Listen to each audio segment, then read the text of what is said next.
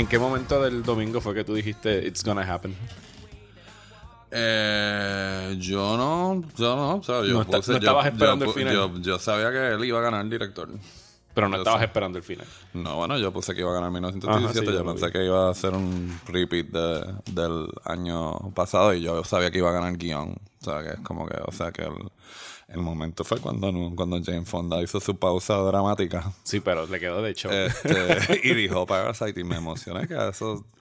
eh, ¿Hace cuánto no te emocionabas con un Best Picture? eh, ah, bueno, de esa forma hace mucho tiempo. Hace, hace, hace mucho tiempo porque, porque eso mismo, porque fue una verdadera sorpresa. Yo creo que yo tengo aquí como que a mis teenage years de viendo los Oscars para emocionarme tanto con Eh, una yo, película. mm, yo te diría que eh, eh, esto va a causar controversia entre la escuela que dice que yo me, yo, yo cuando ganó American Beauty yo me alegré mucho. American Beauty fue una o sea, yo, yo estaba, estaba en escuela de cine, yo vi esa película cuando la probaron, después vi el ¿Que a un release, test screening? o sea, un test screening, o sea que esa película yo como que falsamente me sentí parte de la construcción de la campaña y una película que obviamente con, que con la conecté por el tema de la disfunción eh, familiar y todas estas cosas. No tiene todas, no tiene todos los filtros horribles que ahora tiene la, la, la película. Meaning, eh, Kevin Spacey era un buen actor. Ajá.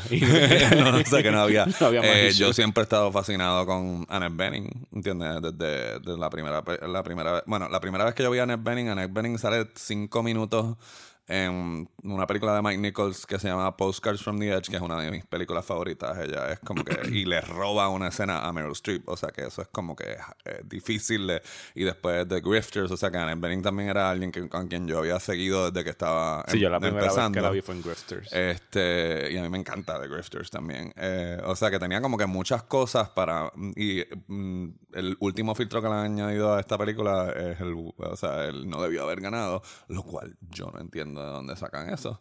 La No, película. la yo película pienso que era la victoria lógica de ese eh, la película tiene cosas absurdas que tienen que ver con el estilo. Que, yo creo que quizás después de todas las temporadas de Six Feet Under, pues este, la gente quedó Ajá. un poco eh, acostumbrada a esa frecuencia, pero cuando eso llegó al cine, pues se sentía como una voz completamente original.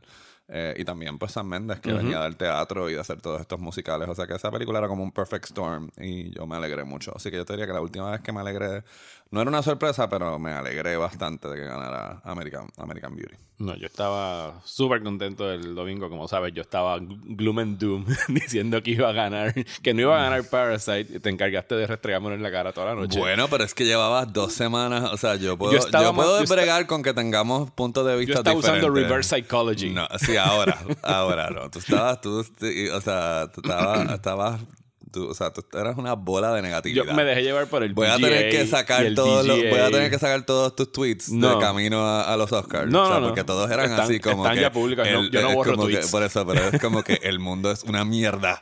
Parasite no va a ganar. Los odio a todos. Estaba, Bye. estaba en un dark ¿Entiendes? Es place. como que los Oscars no valen nada. Y ahora ¿Entiendes? valen todo. bueno, no, tienen que valer No, no todo, valen todo. pero...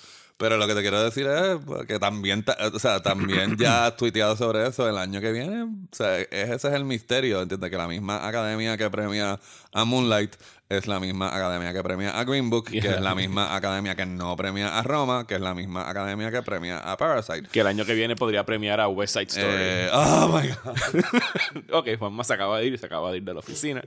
Está llorando. Este, no, eso no puede pasar, pero supongo que puede pasar. Bueno, el O Amblin sea, Mafia. eh, el Amblin Mafia, pero que no funcionó, supongo que el Amblin Mafia.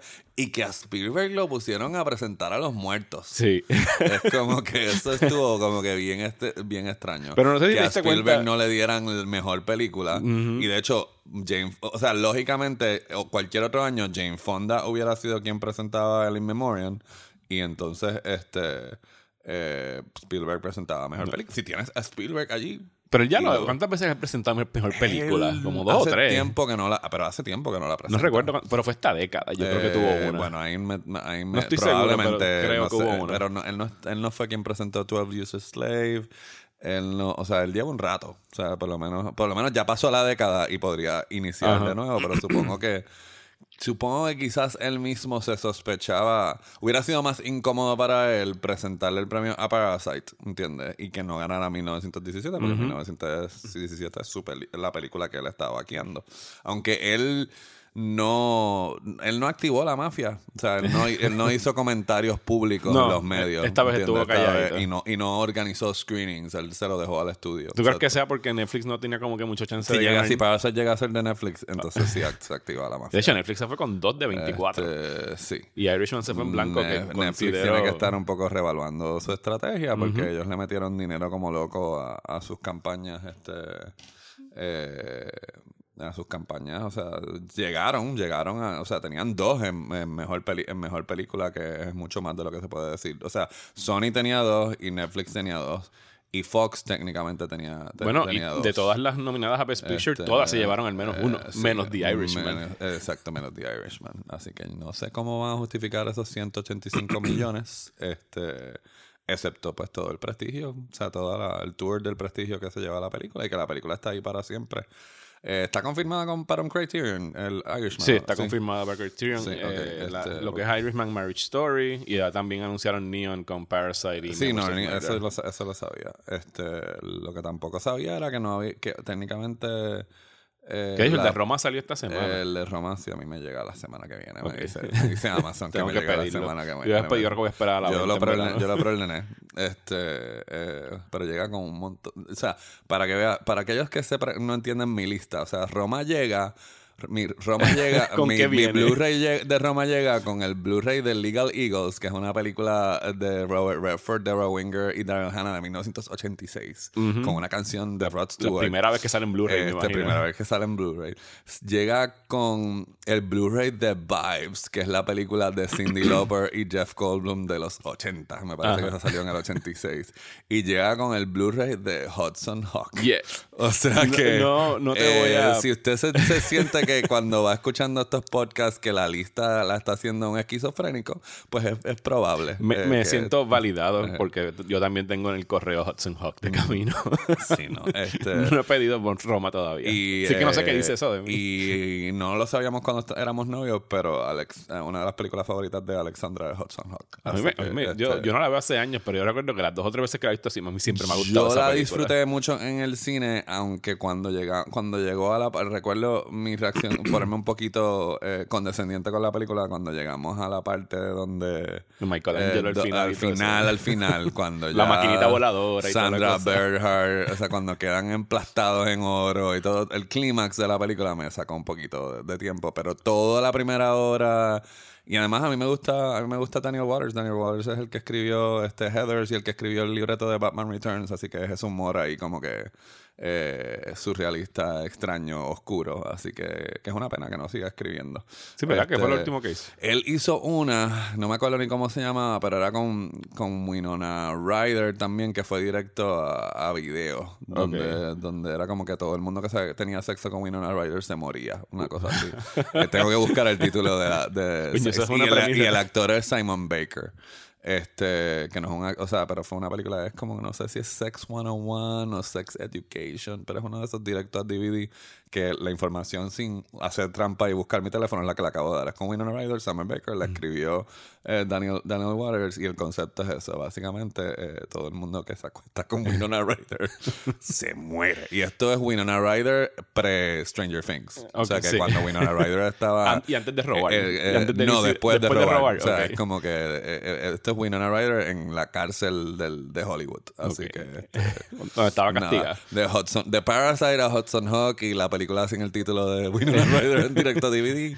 hemos, Eh, hemos hablado mucho en estos primeros 10 minutos, ni siquiera hemos presentado, pero ustedes ya saben, este es Juanma Fernández París. Bienvenido Juanma otra vez aquí para el episodio del Top 50. Yo soy Mario Alegre Femenías y hoy vamos a estar eh, enumerando nuestras películas de la posición 44 a la 41 y vamos a acabar así con la primera decena de películas del Top 50. Vamos a discutir si es una decena de verdad, como hicieron con la década, o no. Estoy Eh, no, no, no, no, no. O sea, vamos a tener que dar lecciones de matemática. No, De no, no, cuánto, no, de no, no. Por favor, no caigamos en eso. Es una década. Estoy hablando de la decena de las primeras 10 que vamos a sacar de aquí. Dale, ¿Quién le toca dale. ir primero? Yo creo que me toca a mí. Pues Zumba. Yo creo que me toca a mí y la, mi primera película del capítulo de hoy es Sing Street. You want to have actual sexual intercourse, right? Yeah. Well, what? The girl. It's all about the girl, isn't it? Yeah, the girl, yeah. And you're gonna use somebody else's art to get her? Are you kidding? We're just starting. Like, we need to learn how to play. Did the Sex Pistols know how to play? You don't need to know how to play. Who are you, Steely Dan? You need to learn how not to play, Connor. That's the trick. That's rock and roll. And that takes practice. And you're not a covers band, by the way. Really? No. Every school has a covers band. Every pub has a covers band. Every wedding has a covers band. And every covers band has a middle aged member who'll never know whether they could have made it in the music industry or not because they never had the balls to write a song for someone else. Rock and roll is a risk. You risk being ridiculed. But I don't know how to write a song. Close that door and sit down. Really? It's gonna be a long night. I have school in the morning. This is school. Eh, Este director, que es el director de Once, este, eh, el director es John Carney. eh, es un director con quien yo conecto porque, no sé, es el único trabajando ahora mismo que valora la música de la forma en que yo valoro la música. ¿Entiendes? Es como que hay una conexión emocional, como cineasta la utiliza para mover la historia hacia adelante en películas que no son musicales, lo cual me parece ge- ge- genial. Y pues aquí es, o sea, a pesar, o sea, a pesar de que quizás eh, se puede entrar en los argumentos de que, de que después de Once no ha igualado esa magia particular que logró con, con esa, con esa película en las películas que ha hecho. Todas sus películas resaltan el valor y la importancia y cómo la música puede ser un bálsamo. En el caso de Sing Street, que es un coming of, age, coming of age story, pues ahí me da, ¿entiendes? En los 80 eh, son estos, eh, o sea, es, es un teen movie, pero no es en los Estados Unidos y es como se conecta con el underground, el new wave music, este, y eventualmente la búsqueda o el enamoramiento con la chica y la música este, pues se convierte en una búsqueda de libertad que lleva a cosas nuevas y a, tú sabes, a, como que escapar de, de la cárcel particular en donde te puedas encontrar este, emocionalmente. Y todo eso que suena así como que bien profundo en una película bien livianita, con buen ritmo, bien trabajada, o sea, es una película que fue, no, en cualquier otro año quizás el guion hubiera estado nominado como mejor guion original, porque a mejor película jamás iba a llegar, este, pero no sé, a mí me, me gustó mucho y el soundtrack está nítido. Es, que- es uno de los mejores soundtracks de la década. con canciones originales que parecen de los 80. Sí, o así sea, que te quiero agradecer por el chance de que voy a poder poner aquí The Riddle of the Model, que es una de las mejores canciones que salieron. A mí me, me- me gustó mucho Sing Street cuando la vi. Eh, no la tengo en mi top 50, pero. Pues estás mal. pues, pero ya está invalidada mi lista. Pero me gustó mucho y vamos a, vamos a escuchar un pedacito de The Riddle of the Model.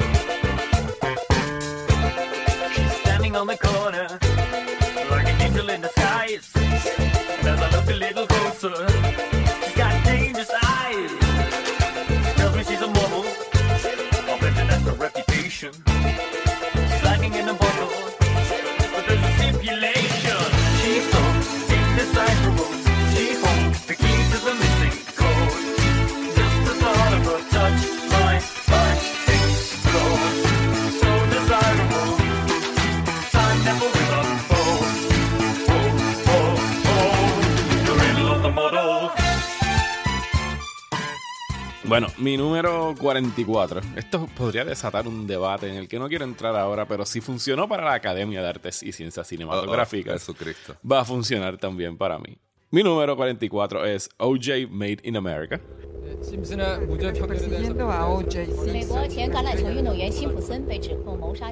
I have to fully admit I thought he was guilty. I thought it was obvious he was guilty. So I thought the jury agreed with me. In the matter of the people of the state of California versus Orenthal James Simpson, case number BA097211. We, the jury, in the above entitled action, find the defendant Orenthal Orenthal James Simpson not guilty of the crime of murder in violation of Penal Code Section 187A, a felony upon Nicole Brown Simpson, a human being, as charged in count one. El documental de 467 minutos que hubo todo este issue cuando lo nominaron, de que si era televisión, que si era cine, porque duraba cuatro o cinco, no, ocho horas. Es una cosa bien exagerada. Lo hicieron para ESPN, pero tuvo una exhibición, creo que en Sundance, que lo dieron completo de rabo a cabo. Es un documental que Es un documental que dure len- 467 y el minutos. lenguaje, el lenguaje del documental es un lenguaje cinematográfico, así que el tecnicismo es se exhibió en cine, pues sí, pues es cine. O sea, porque eso de eso ese debate en particular era, es una cosa, digo, y es lo que estamos viviendo ahora, que todo se siente como que hay gente que quiere estar en los 50 y gente que no está en el siglo XXI, cuando claramente la tecnología de cómo se hacía televisión era de una forma bien específica que dictaba un lenguaje visual.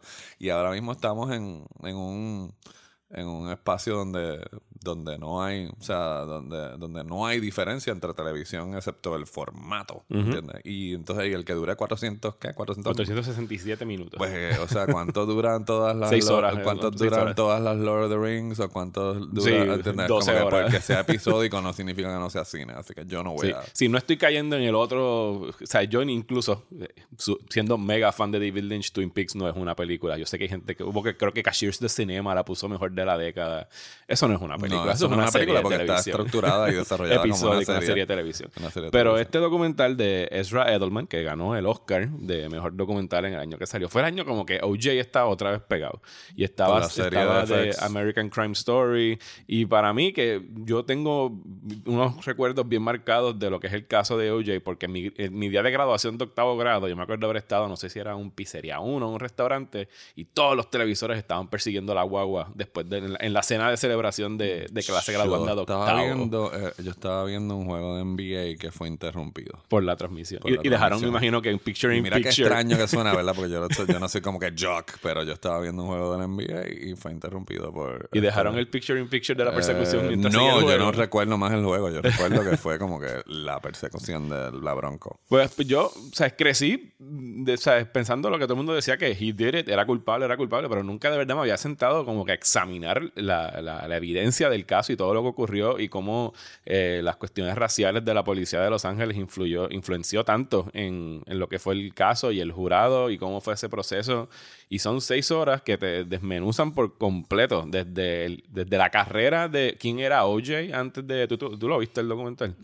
Desde la carrera de, de OJ cuando era esta leyenda del fútbol, desde sus inicios, de su faceta de actor a la caída. O sea, es el Rise of Fall de OJ Simpson. Pienso que es uno de los trabajos documentales más abarcadores que, que he visto en términos de poder en concentrarte en una figura y poner ese, pues como dije ya, el Rise Sí, and la Fall. serie de FX es más, eh, o sea, tienes razón, no, la serie de FX es más como que una reivindicación o un detrás de las puertas de, de, de la, de, De la defen- de la- de la que- fiscal y del fiscal. sí, que, que perdieron básicamente y cómo eso sucedió, pero sí, el- la- la- todo lo que implica OJ como figura sociocultural, pues el documental lo, lo explora. Así que sí, ese es mi número 44. OJ Made in America. Ok, pues este, pues yo estoy lejos, lejos de donde tú estás en tu lista. No importa. Este, Yo- yo- eh, ya mismo me voy a desviar. Eh, este, yo voy, la próxima en mi lista es A Quiet Place.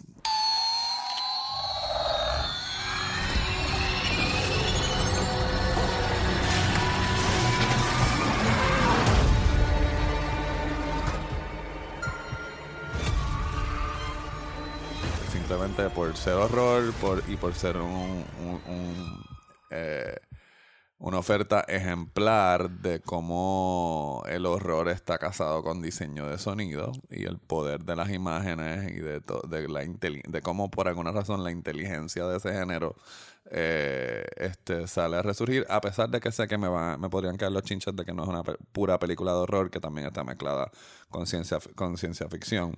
Y precisamente eso es lo que me agrada, que es como que son como que estos strands de, de estos dos géneros en un ejercicio cinematográfico que parecería ser de un director de un montón de experiencia, este, pero John Kra- Krasinski está dirigiendo. Esa era su segunda Este, película, es Su ¿verdad? segunda película. y la primera película fue como que este fue bien. Es Sí, un drama indie, drama, ¿verdad? ah, sí, es como que. Así que fue un brinco con- considerable.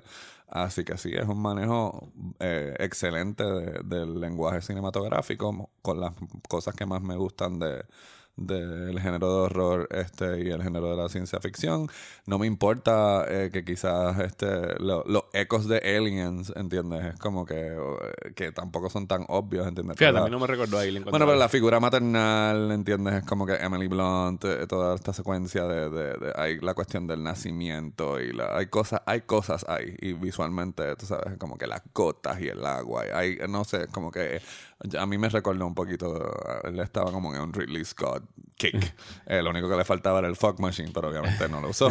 este, no, y él usó, o sea, la cinematografía es espectacular. Emily Blunt está muy bien. O sea, no, no, porque o sea, yo siempre que estoy poniendo estas, eh, eh, estas películas, siempre me siento que las estoy defendiendo con un público que no, que no está hablando para atrás. Ajá. Así que nada, la película está brutal, me gusta. Y por eso está en la lista. A mí me, me- lo que me sorprende mucho de A Quiet Place desde que la vi es que estas son cosas que yo creo que nada más el género de horror te permitiría hacer en términos de tú llegar a un estudio con un libreto y decirle, mira, los primeros 45 minutos el diálogo va a ser mínimo y no va a haber casi música. O sea, es una cosa bien arriesgada y tú pedirle a un público hoy en día que tengan que ir a ver una película prácticamente muda.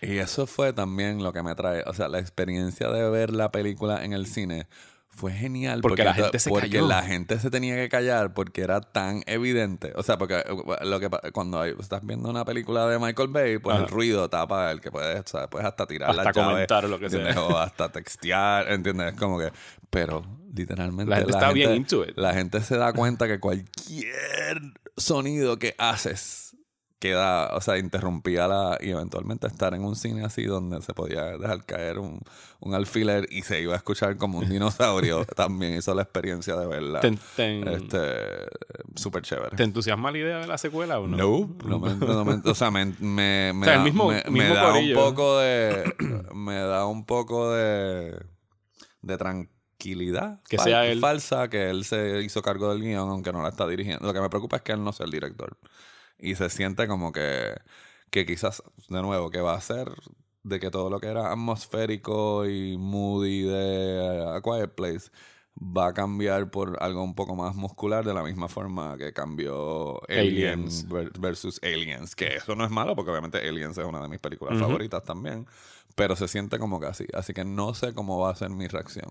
Espero de que no haya no haya mucho tiempo dedicado a a la precuela que parece que según Sí, un o sea, flashback, que los flashbacks flashback. que vamos a- como que la primera vez que llegaron las criaturas y todas estas cosas así que eh, espero que eso sea mínimo Sí, porque ese es el problema. Cuando empiezas a explicar cosas que no empieza- es necesitaban que explicación. no, ¿entiendes? Es como que entonces no. le, le empiezas a restar a las criaturas y le empiezas a restar a Eh, la- eh, pero eso también era parte de, de lo que era de lo que funciona de la película es como que ok es el concepto básico son estas criaturas se activan con sonido no tenemos que ir al planeta ni No. ver la historia de origen ni Ni si fue- Y a- o sea no hay que saber más Sí, hay que es como, sobreexplicar. eh, no, que es lo que su- es lo que le resta a las películas de horror mientras hay veces que mientras más lo explicas peor es. hay veces que los conceptos simples básicos son los mejores que funcionan Bueno, mi número 43, eh, quien me conoce no se debe sorprender de que esté aquí, y es Star Wars The Last Jedi.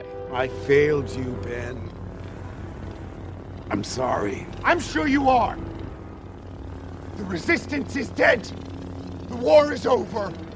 And when I kill you, I will have killed the last Jedi. Amazing. Every word of what you just said was wrong. me sorprende que esté tan abajo ¿Te sorprende que esté tan abajo? Bueno, Sí, no, yo es pensaba que... iba a estar en el top 5 No, solo no. para generar, No, no es este, para generar una explosión. No, no, no quiero, no voy a entrar en debate sobre Star Wars. Simple y sencillamente quiero destacar el hecho. No, ¿y cuál es el fondo de este podcast? ¿Para qué pues, me tiene? Ok.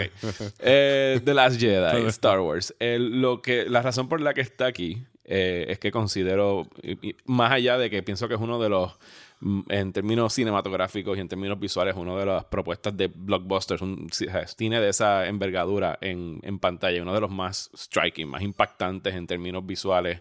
Eh, para mí, la película que mejor se ha visto de Star Wars en la saga. Estoy hablando en términos puramente de cinematografía, dirección de arte, en cuestiones de cómo eh, Ryan Johnson eh, abordó lo que sería este universo y lo trajo a la pantalla. Pero incluso más allá es el hecho de que ahora en estos tiempos donde estamos haciendo tanto blockbuster pues, bien safe, bien by the book, que no se atreven a tomar riesgos con estos pilares de lo que sería el fandom, o sea, los Marvels, los Star Wars. Ryan Johnson se tomó el atrevimiento de ir y jamaquear las cimientas de esta cosa que venimos idolatrando, tú y yo y nuestra generación durante 40 años, y verdaderamente tomarlo y examinar y decir por qué nos gusta esto, qué significa esto, por qué esto nos gusta tanto, qué significa ser un Jedi, qué es lo que significa ser bueno, qué es lo que significa ser malo dentro de esto, y los héroes y las figuras y los ídolos que nosotros creamos y la manera como él lo deconstruyó es algo que mientras más vuelvo y más la examino y más la veo, o sea, la mayoría de las películas que están en mi lista son películas, o sea, hay películas que tú ves una vez y es la misma película y la ves en 10 años, en 20 años y es la misma. Hay muchas películas que yo tengo aquí que para mí incluso son las mejores, que son las que crecen y que tú cuando maduras y te pones más viejo, la película sigue creciendo y le sigues encontrando cosas. Y cada vez que yo he vuelto a darle un vistazo a The Last Jedi con todas las asperezas que pueda tener, porque no niego que las tenga, o sea, es algo que, que me fascina la manera como él toma esto que es algo que, que la razón que yo estoy aquí hablando contigo de cine es por Star Wars, porque esa fue la película, el Big Bang, que comenzó la fiebre del cine para mí. Y, y me gustó la manera como él me confrontó con todas estas cosas que uno pensaba sobre la saga y se atrevió a encaminarlas en otro rumbo y verlas desde otra perspectiva. Yo lo que pasa, eh, es- estoy de acuerdo con parte de lo que dijiste, pero siento también que, dentro de la filmografía de Ryan Johnson, él pudo haber, es- tú- las cosas que tú dices que son las asperezas, ¿entiendes? Como que sigue siendo un guion imperfecto de, de él, ¿entiendes? Yo entiendo, de- dentro, siento que, in- incluyendo Knives Out, ¿entiendes? Siento que Last Jedi, de todas las que él ha escrito, es la más, la más floja. Eh, este, y que siento que se ha convertido, que, le- que ahora, precisamente por la cantidad de basura eh, ciega o el fandom, este, que yo no, le, no me gusta decirle fandom, porque tú y yo somos fans de Star Wars. ¿Entiendes? Uno, cuando uno es fan, uno ama algo, pero eso no es fanatismo, que es diferente. Y no me me quiero desviar con eso, pero precisamente siento que ante el la bolsa discreta de toda esa gente eh, Que- que- que no solamente es de Star Wars, como que impacta todo. siempre le van a tirar a esa película y que forever and ever va a estar atado a eso. Eh, Siento que también estamos un poco como que que la, la compensación es so- t- tener esta noción romántica sobre The Last Jedi que la eleva un poquito más de lo que es para, para mí. O sea, yo la admiro mucho y me gustó, ¿entiendes? Pero de nuevo, ¿a qué me refiero con los problemas? O sea, todo, o sea, en ciertas, a- todo lo que tiene que ver con Luke, ¿entiendes? Y todo lo que tiene que, o sea, es una cosa preciosa y todo el arco de Rey y todo lo de Carlos, Carlos Rey. Pero todo lo que tiene, él, él no sabía qué hacer con el personaje de Finn.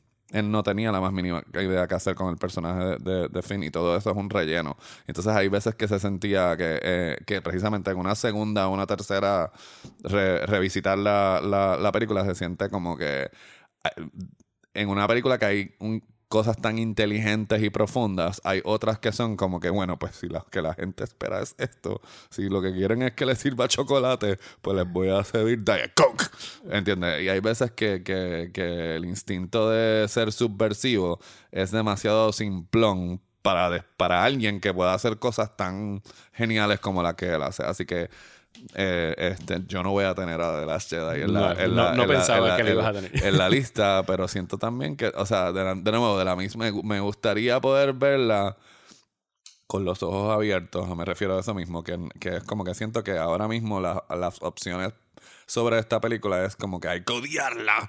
O, o entonces, o, y pa- o para contrarrestar el odio, hay que decir que es esta cosa bestial, artística, que tampoco lo es. Yo siento que es un muy buen esfuerzo.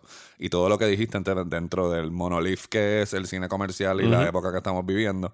Este, pero aún así, él se vira y coge el Murder Mystery. Yo pienso que su guion de Knives Out y lo que hizo en Knives Out es mucho superior. El a lo Knives que Out para mí es el mejor ah, guion de su carrera. eh, ¿entiendes? Y coges Looper y, eh, o sea, y coges Brick, ¿entiendes? Que también, ¿entiendes? O sea, que hay cosas del guion que, que habría que ver, ah, pues, porque en el documental que está en The Last Jedi no se entra en el proceso de él escribir a mucha profundidad, es más el proceso de producción, que es un muy buen documental si no lo han visto. Este, yo Sí, lo- es un yo- yo special lo- feature del- special del feature Blu-ray. del Blu-ray, yo lo pongo Sí, en dura hora y media, Si yo lo pongo en clase, yo lo pongo en mi clase de producción, este, porque te lleva desde el proceso, desde que lo anuncian como director, pero sin embargo, hay un brinco así como que, que quizás eso deja especular a que quizás él hizo una versión que no tenía fin. ¿entiendes? Y, y Kathleen Kennedy le dijo, no, Sí, como sí, lo que pasa es que con, contrario a los otros directores, eh, digo, no todos los directores, J.J. Abrams no, no tuvo issues, pero que no, no, hubo, no hubo ese drama que haya salido en los trades de que había problemas con las Jedi. O sea, que esas cosas como que no, ellos no todos las presentan en el Ellos todos documental. estaban súper enamorados de la experiencia lo, sufic- lo suficiente Para hacer un documental. para no, no solo hacer el documental, sino que para antes de que el backlash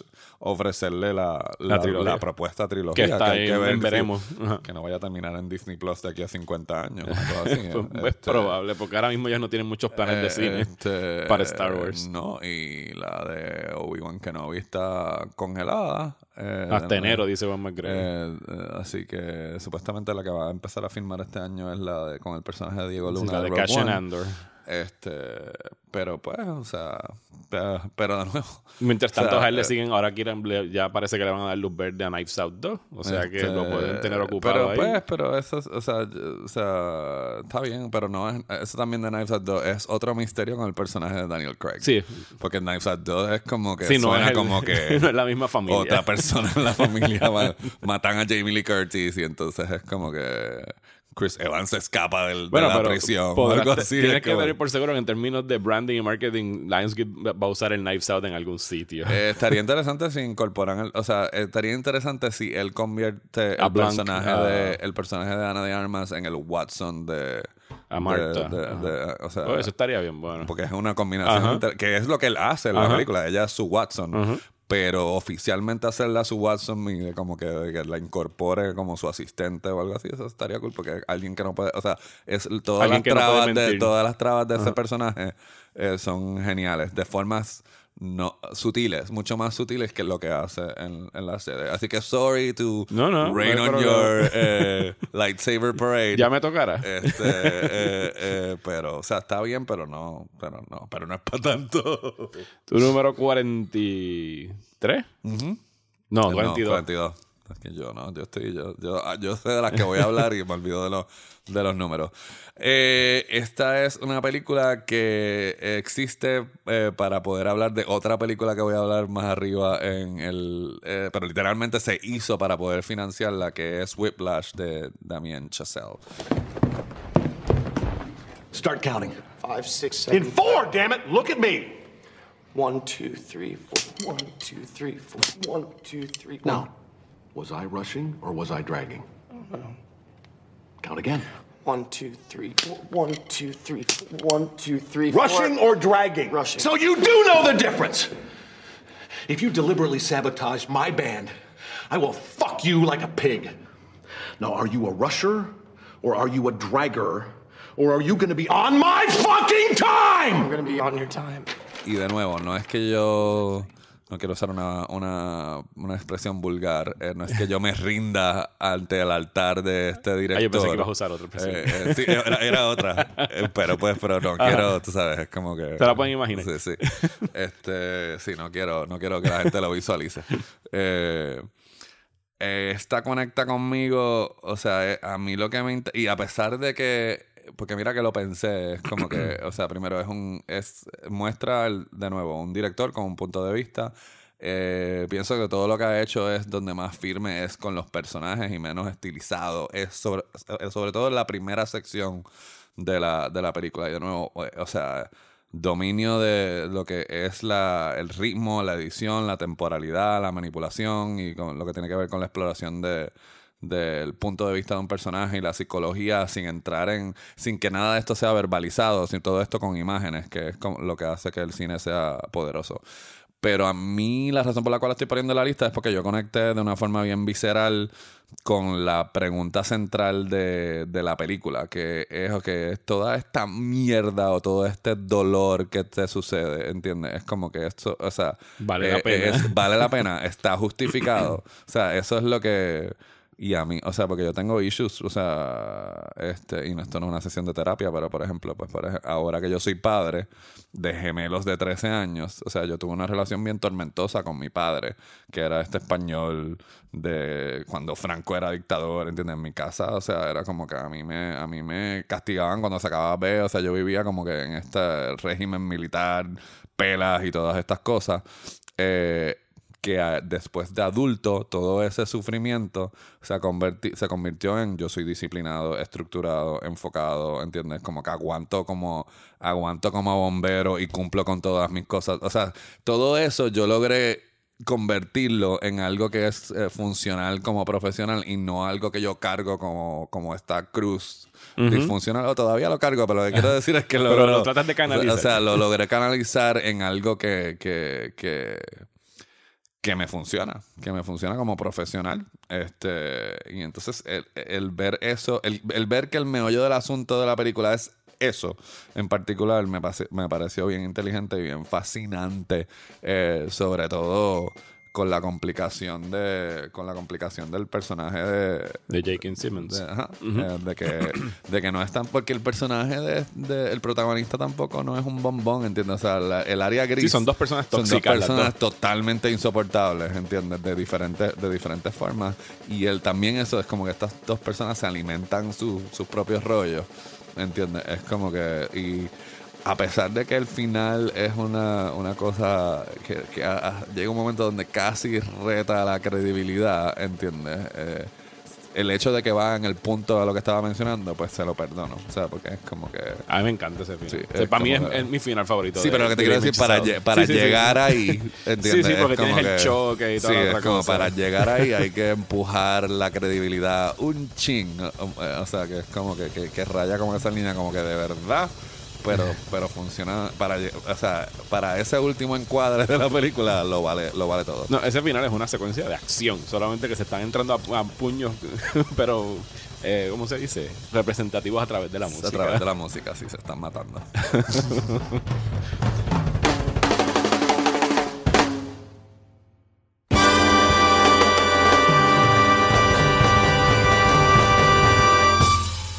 Bueno, mi número 42 es lo que dijimos que estamos. Esto es una película japonesa de 2013 y se llama Why Don't You Play in Hell?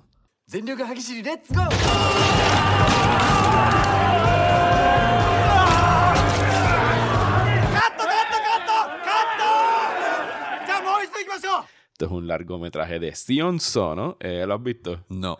Ok, esto mm, cuando yo la vi sin saber de qué rayos trataba. Y una vez comenzó. ¿Cómo la viste, para empezar? Porque esto no fue algo que, o sea, esto tú lo La encontraste, lo encontraste en- como... Creo que el año que salió, la empecé a ver en dos o tres top ten. Y como era pues una película que me llamó la atención el trailer, creo que cuando salió en VOD la, la alquilé para Porque verla. aquí no estrenó nada. No, aquí no estrenó, la tuve que ver en, en mi casa.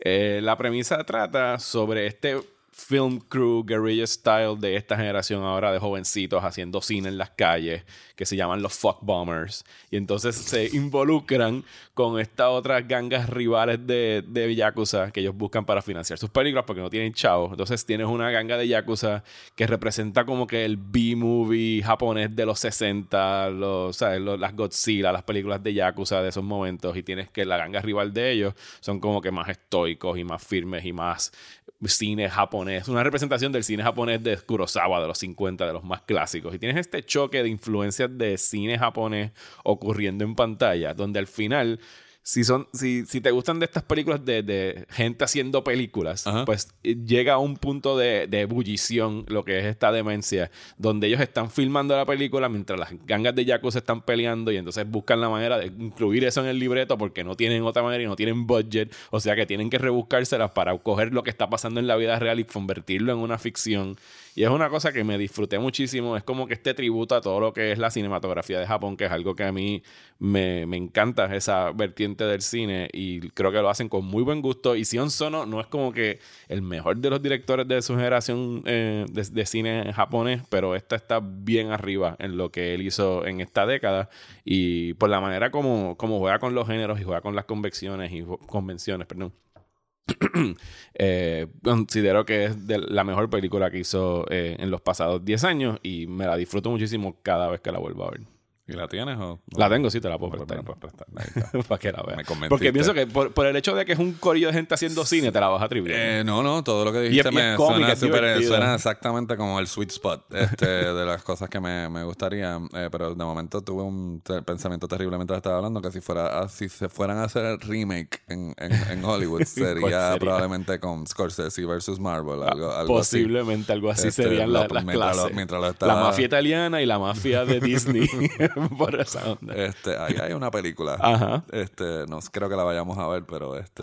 Bueno, tuviste lo que dijeron ahora, que la traductora de Bong Joon-ho ha estado escribiendo su libreto y piensa que lo va a hacer sobre Award Season y toda su experiencia, porque ella lleva como seis meses siguiendo a esta gente. Mm, Bueno, está, está chévere de que la que haya estado ahí eh, eh, sea Con ellos con- durante todo este ah, tiempo. O sea, yo sabía que ella era estudiante, o Era estudiante aspira, aspira a hacer cine, así que sí. Y más él que, o sea, cuando en el discurso que dio, o sea... Ese fue el discurso de la noche. Sí, este, a mí me mató también, yo por alguna razón yo, o sea, en- dentro del revolú del el, el hilo raro de Phoenix, yo Ajá. sabía Lo que él de- estaba al hermano. pensando en River Phoenix. Sí, porque llevaba como estaba como que conmovido y no sé, como que Eh, no, sí, no le salían yo- las palabras. Yo sabía, yo, yo, a mí me, a mí eso me llegó, me llegó mucho. Pero sí, el hecho de que, de que este el, el director eh, o sea, le diera el espacio a Scorsese y a Tarantino, o sea, es como que estuvo, estuvo de lo más bien. Eh, pero sí, me quiero, me la, me la prestas, Te la voy por a favor. prestar. Eh, este, bueno, pues ahora que estamos melancólicos, eh, es perfecto para la próxima, eh, mi, mi última de- Película del de- episodio. de- de- del episodio, que es Before Midnight. All right. ¿Me entiendes? De Richard Linklater. Y esto es el final de una trilogía porque yo no quiero Que hagan otra. que hagan otra para ver cómo eh, eh, Celine y este hombre están divorciados. ¿Cuándo le eh, eh, tocaría? Porque dentro cada nueve 10 años. Cada sí, eh, que dentro de, o sea, Por eso, literalmente ¿era en sería do- como que, 2021? eh, por ahí, sí, en el 21 o el 22. Este, es como que no. Hace poco lo entrevistaron y empezaron como que a decir que él no tenía. Eh, lo que- es que yo siento que aquí es, o sea, esta película eh, es la conclusión perfecta a aquello que se exploró en, en, o sea, en la primera, en Before, en Before Sunrise, ¿entiendes? Es como que es como que esta noción de lo que es el romance y, de, y de lo que, o sea, de- entonces de- literalmente es el final perfecto porque va literalmente de esta, de lo que es esta noción idealizada a la realidad cruda de lo que es vivir en pareja, de cómo que es un poco lo que también lo que toca Marriage Story, pero aquí está encarnado de una forma mucho más humana y real, de que es como que tú puedes detestar a la persona que amas eh, y, y el odio y la chispa pueden, ex- o sea, que lo que, lo que te propulsó a estar con esa persona es lo mismo que te puedes repelar y como esa moneda gira y gira y, Y- y de- y no de- y para lo rápido que Eh, gira, por que eso puede sí ser un y second. ajá, y como u- toda una vida de o sea toda una vida de romance puede ser o tirar una línea con resentimiento ¿entiendes? o sea la escena del fin o sea la escena la penúltima escena de esa película es brutal donde estos dos personajes que básicamente están han caído como en esta rutina después de que decidieron estar juntos. O sea tienen que mira vean Before Sunrise vean Before Sunset y, lleguen a, y, y si, y si pueden demorar ver esta pues demórenla para que se es, es eso mismo es cuando es la noción esta que dicen ah bueno se acabó la luna de miel y entra la realidad y estos son dos personajes que han estado en la realidad doméstica donde eso mismo donde la fantasía del extraño que conociste en el viaje en Europa ya tú conoces a esta persona y no hay ni misterio ni y lo que hay es hostilidad y un montón de cosas que no se han hablado eh, Y que las vienen y que- cargando. y que se vienen cargando y explota en una noche donde estos dos personajes lo que estaban buscando era un poco de espacio para intimidad. Eh, y, y de nuevo, lo que me parece interesante del trabajo de, de, de los tres, de Linklater, de Porque los tres Delpy, eh, escriben los tres escriben, pero ellos sobre todo, que son los que tienen que cargar esa relación en pantalla, Ethan Hawke y Julie Delpy, es de eso mismo, de, de aun cuando Delpy claramente se nota que quiere matar a Ethan Hawke. Este, o sea, es, es literalmente es el otro lado de la moneda. O sea, es como que esta, esa escena es como que el lado oscuro de la escena donde están sentados y hacen lo del teléfono en la primera es como que eh, es y es una cosa y precisamente el haber el haber llegado ahí como de esta forma es una cosa para mí es un, es un logro monumental Eh, eh, y Linklater, al igual que Nolan, es alguien que está fascinado por el tiempo, eh, específicamente Linklater, pues por el paso del tiempo y cómo cambian las cosas. Y pues, pues mucho más que Boyhood. Yo lo, eh, para mí, eso está mejor ejecutado en estas tres que, que, en, que en Boyhood. Este, y es mucho más impactante. Así que, y para mí es más, o sea, la gente habla de Blue Valentine y, y, y sí, cuando, cuando Adam Driver dice que quiere que Scarlett Johansson se muera. Para mí, Sí, pero esa escena para, para mí, mejor. para mí esa escena es, es desgarradora porque es violenta de una forma, o sea, Digo, de es una- que ese- ese- esa escena que tú dices son casi veintipico minutos de una Sí, pero te escena. quiero decir, pero Ajá. es como un, es como un ver un, un partido de tenis donde de momento agarran las raquetas y se empiezan a bofetear con ella. So you did fuck her. Thank you very much. Do I ever ask you about the time you went to go visit your old boyfriend after his mother died? No. You want to know why? Because I know the way that your fucking French ass works, and I guarantee that you at least blew that guy. But I also know that you love me, all right? And I'm okay with you being a complicated human being. I don't want to live a boring life where two people own each other, where two people are institutionalized in a box that others created, because that is a bunch of stifling bullshit! You know what's going on here? It's simple. I don't think I love you anymore.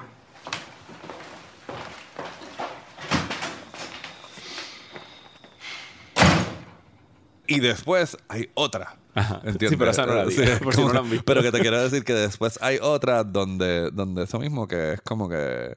Te lo dejan- es un final abierto. es un- bueno, yo no lo veo tan abierto. Es, para mí es como que es eso. Es, es la esperanza de que de lo que de, de lo que de que la, de la ceniza todavía haya algo o sea todavía eh, no se ha terminado de quemar todavía no hemos llegado a las cenizas no se han apagado ¿entiendes? es como que es lo que pues hay veces que eso es lo que sostiene las relaciones por años en realidad este es una película difícil este eh, sobre todo eh, no es un date movie No, Eh, no, no. no así que este, No, jamás me he sentado a verla con mi esposa Eh, yo Este, creo que yo la vi. no, la segunda vez la vi con mi esposa. no, yo no me he sentado a verla con, con mi esposa, ni me voy a sentar de verla con, mi- con mi esposa. Pero curiosamente ella no tenía tantas ataduras a ella porque ella no. o sea, Ella ella, la- ella las había visto de maratón como que esa misma semana para poder Ah, ver la tercera. No, pues sí, eh, eh, yo pienso que los que los que empezamos con, ah, o sea, esta la primera fue en el 93. 95. 93, por ahí, 90, sí.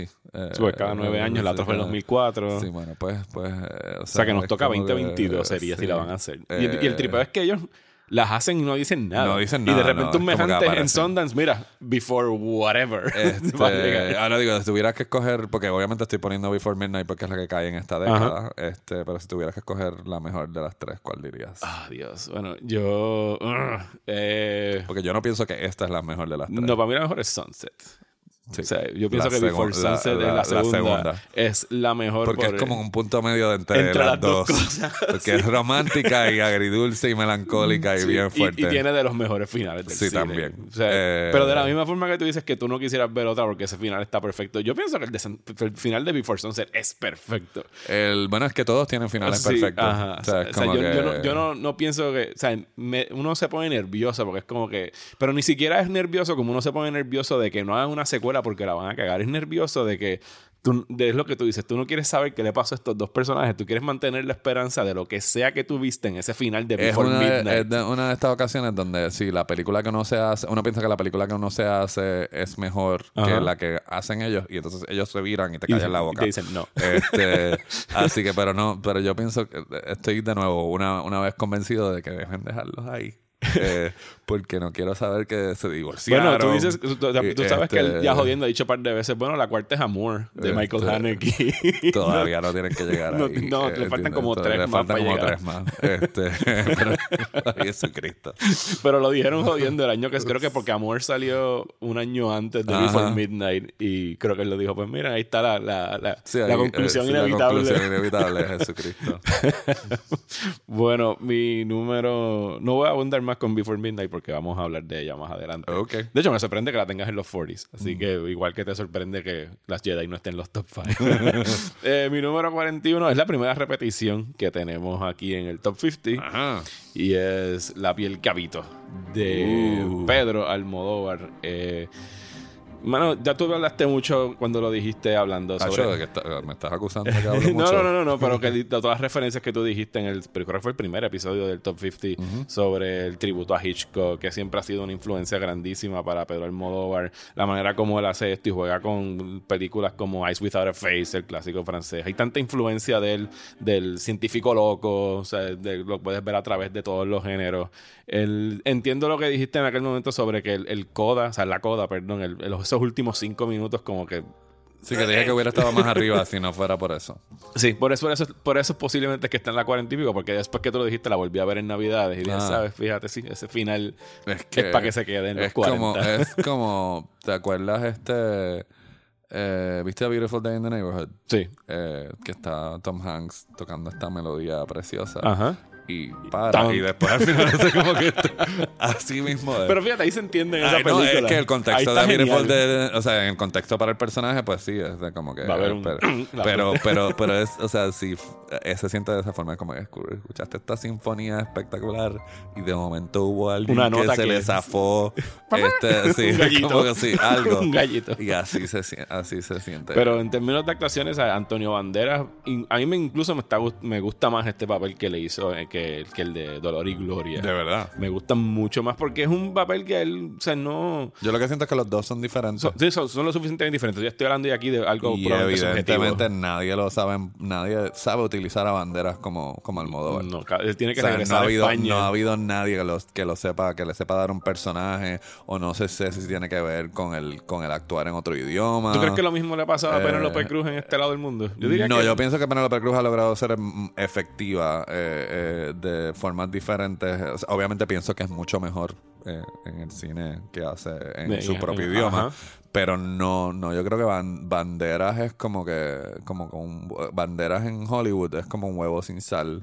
O un, Yo- yo o- creo que o- quien mejor lo fuck- fue- O un fuckboy, ¿entiendes? Es como que... eh, yo creo que Jonathan Demi lo usó bien en Filadelfia en su momento. Sí, pero ahí él... Era un papel que pudo haber sido y más. de nuevo, Ajá. ok, Neil Jordan en Interview with the Vampire. Ajá. Ahí él es interesante, Ujú. ¿entiendes? Y, te- y de nuevo, la, lo teatral que otra gente lo utiliza como que, oh, he's exotic because he's Hispanic or whatever. Sí. este, en esas dos películas, pues son canalizados de formas diferentes. O sea, a mí me frustra que no lo hayan aprovechado más porque reciente la volvieron a poner en, en Netflix la- y no la veía hace tiempo, la de The Mask of Sorrow. Ajá. Y eso es un tremendo, o sea, para mí es un tremendo filme de aventura donde él de verdad pues demuestra Y la, que puede ser segunda, una y la segunda no está mal. La segunda, fíjate, yo nunca la he visto. La segunda no está mal. La segunda es como que simplemente la segunda se escocotó en la taquilla. No sé si fue que se tardaron tanto en hacerla, pero la segunda no es una mala película. Este- Lo que sí es que volviendo a ver ahora, ahora era como que, diablo, todos los mexicanos son británicos pintados de brown. Ah. Y esto, esto- no hubiera pasado hoy. sí. Eh, Porque yo el, pe- porque incluso el yo- woke culture no ha descubierto esa película inclu- todavía. Incluso yo pensaba que el que hacía del papá de, de Catherine Zeta Jones era un porque de verdad que parecía que tenía un look más como que Spaniard, pero no, No, también era un actor que era el villano de Lethal Weapon 4, Ajá. que era un tipo malo. Pero que tú dirías, de- porque digo, no quiero te descarrilado, no, sé si tú quieres hablar más de, de esa, pero yo no, yo siento que la voz, yo siento la voz de Almodóvar clara eh, en esta, en estas últimas, o sea, en la década anterior y en esta, Ujú. en Hablé con ella y en Dolor y Gloria. Yo ahí es cuando más lo, porque es como que él es una persona bien inteligente, bien serena, o por lo menos así se proyecta, ¿entiendes?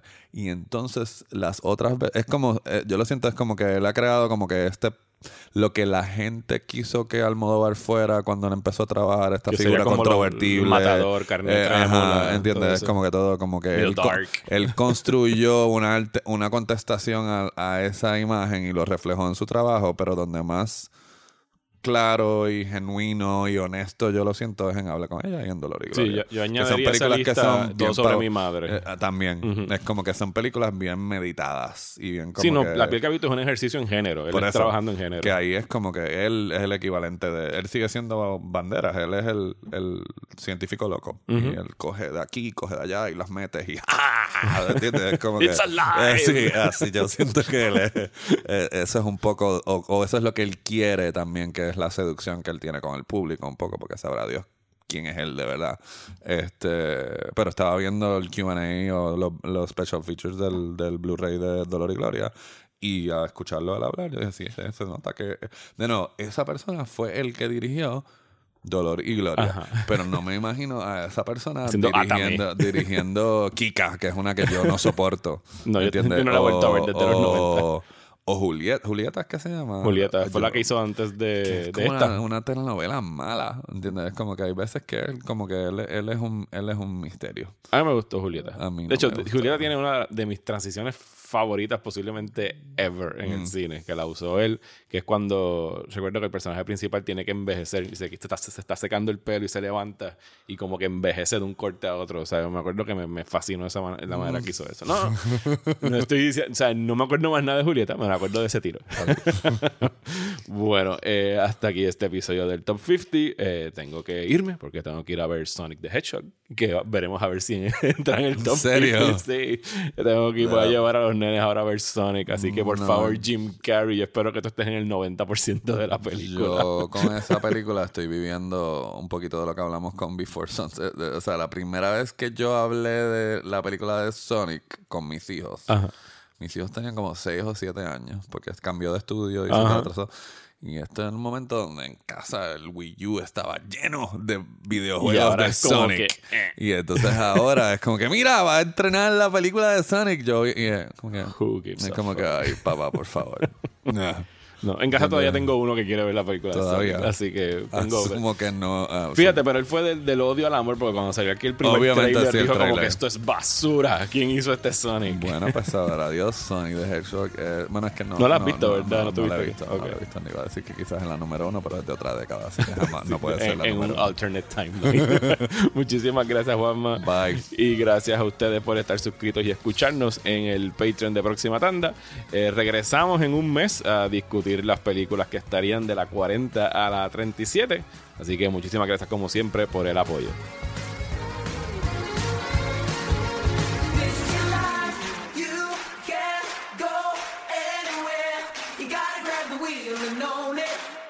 Drive it like you stole it. Roll it.